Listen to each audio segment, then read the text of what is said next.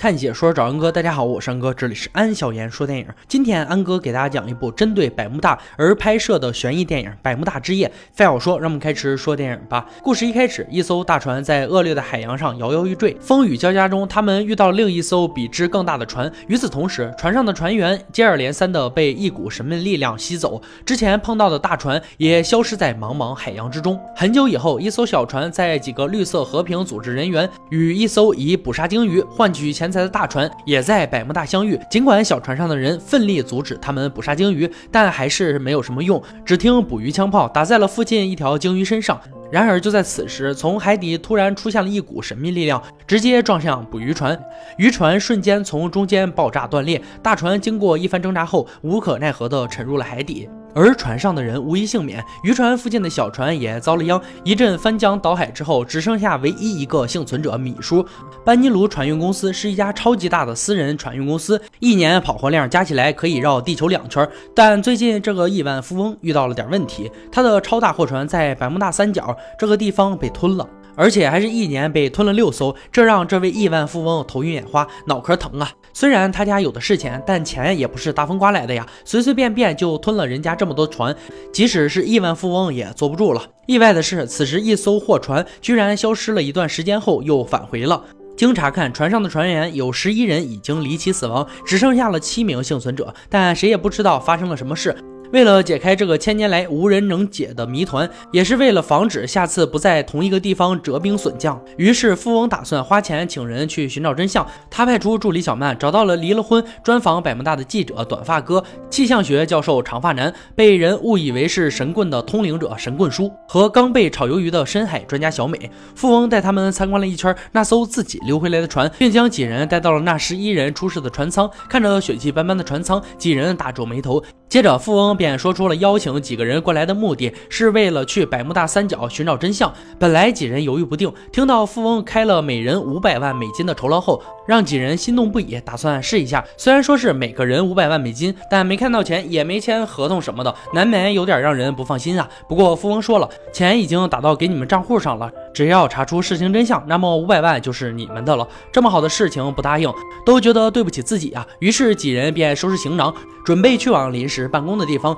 在机场候机的时候，神棍叔注意到了一个正准备登机的六岁小女孩。他察觉到某种危机，但又无法说明这种感觉的原因。就在他们准准备登机的时候，神棍叔感觉到有一些事情发生了。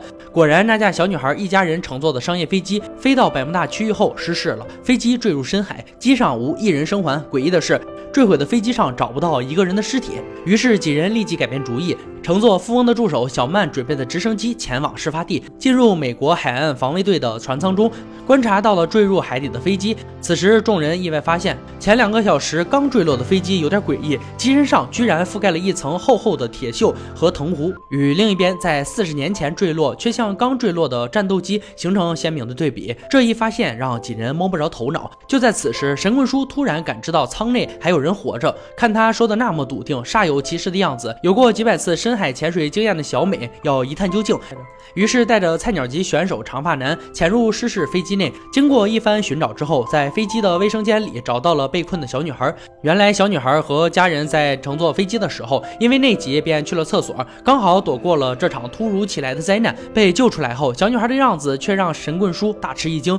原本登机时才六岁的她，现在就像是个六十岁的老人。虽然神棍叔非常笃定这就是机场那个小女孩，奈何其他人根本没。见过她六岁的样子，于是便认为神棍叔在扯淡。就在几人准备离开之时，小美却突然看到海面上出现了很多人，而那架失事的飞机也浮出了海面。然而再定睛一看，却什么也没有。而另一边，在沉船事件中幸存的米叔，在经过治疗后回家坐车的时候，却好像感觉车的颜色不对，自己的记忆中的颜色貌似并不是这样的。回到家后，对扑过来的大儿子那是又亲又抱，但面对小儿子的时候，却是一脸懵逼。自己印象中好。像没有这个儿子呀？难道是妻子外遇所生？在陪着小儿子打游戏的时候，米叔遭遇的小儿子嫌弃老爸之前玩的那么好，现在怎么像个笨蛋一样？这种磨人的感觉真的让人太难受了。米叔明显感觉到，原本生生活中很多东西都没记住。妻子海伦也察觉到了丈夫的变化，在各种劝说之下，米叔终于决定再去看一回医生。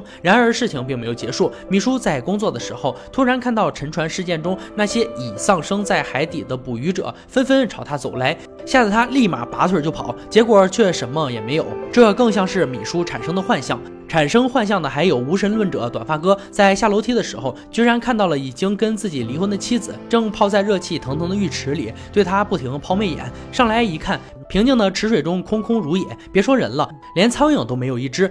这让一直不信鬼神之说的短发哥大为恼火。虽然前路方向不明，但也不能阻止五百万的诱惑。寻找真相的步伐不能停，于是几人便决定租一辆潜水艇到深海再查看。这边富翁一听，什么还要租用潜水艇？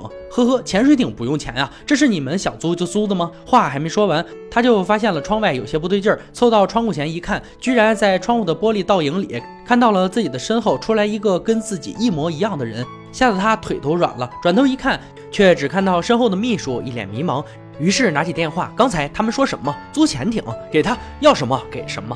顺利租到潜艇的几人跟着老船长杰克就潜下了深海。小美、短发哥、神棍叔三人正讨论着那些未知的真相。不过此时的短发哥脾气暴躁，恨不得见人就怼。小美说一句，他得反驳十句才高兴，这让小美很不爽呢。本来和和气气的讨论赚钱的事情，你跟我这儿阴阳怪气儿的搞什么？小美说你这个样子，怪不得你老婆会跟你离婚。这话终于让短发哥结束了他的喋喋不休，而神棍。叔却看出了短发哥的不对劲。这时，长发男通过潜艇的监视器看到了海底让人匪夷所思的东西，他们居然碰到了几百艘年限不等的沉船。这个发现让众人惊讶不已。就在几人惊讶的时候，船身突然剧烈晃动，接着电路烧坏，潜艇也被终止了航行。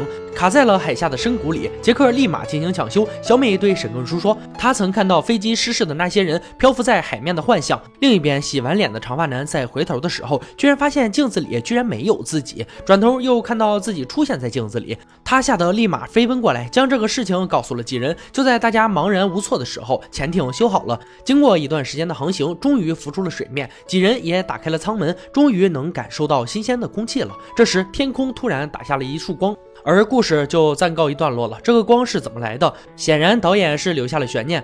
安哥也将在明天继续为大家解说百慕大后续的故事。百慕大之所以让很多人着迷，归根于它超自然的真相。正如神棍叔所说，所谓超自然现象不是不可能的，只不过我们还没有揭示它真相的能力。迷信科学的人总是认为。任何事情都可以找出根源，而迷信的人却给这些未知的真相附上了一层神秘的面纱。其实，所谓的科学和迷信，也只能是仁者见仁，智者见智了。好了，今天解说就到这里吧。喜欢哥解说，别忘了关注哦。看你说，找哥，我是安哥，欢迎大家订阅我的频道，每天都有精彩视频解说更新。我们下期再见。